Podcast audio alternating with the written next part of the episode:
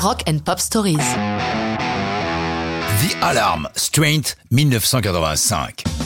Passé leurs années punk sous le nom de The Toilets, ces Gallois changent de nom et de style. Rebaptisés The Alarm, ils emportent leur musique dans la mouvance New Wave.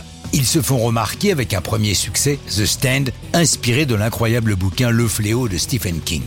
Les voici embarqués en 83 pour une tournée américaine en première partie de U2 durant 18 jours, leur permettant de s'affirmer en Amérique du Nord avec quelques apparitions télé et la publication de The Stand par le label américain IRS.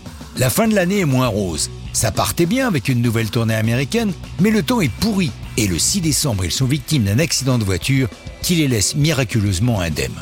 Début 85, ils obtiennent l'accord du réputé producteur américain Jimmy Iovine qui les rejoindra en Grande-Bretagne pour leurs prochains albums. Mais The Alarm ont le chat noir.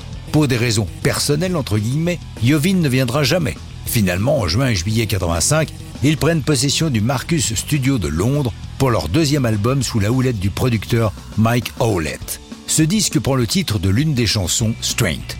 Mike Peters, le chanteur et fondateur du groupe, a eu la révélation de The Strength en pleine nuit. Il l'a dit. C'est une chanson rêvée. Je me suis réveillé dans ma chambre d'hôtel à Newcastle où nous venions de donner un concert. J'avais la mélodie du refrain et les paroles dans ma tête. Je partageais la chambre avec mon pote John Red Eye Edwards. Je l'ai réveillé en pleine nuit pour lui dire Il faut absolument que nous allions chercher ma guitare dans le van car je tiens une chanson. Elle était déjà toute faite dans mon cerveau. Je devais juste trouver les accords sur ma guitare. C'était le seul truc manquant. Nous l'avons joué le lendemain pendant le soundcheck du concert suivant et tout était là. Si la plupart des chansons de The Alarm sont l'œuvre de Mike Peters et du bassiste Eddie McDonald, celle-ci porte également les signatures du guitariste Dave Sharp et du batteur Nigel Twist qui y ont aussi apporté leur contribution. Publié le 1er octobre 85, c'est un nouveau succès pour The Alarm.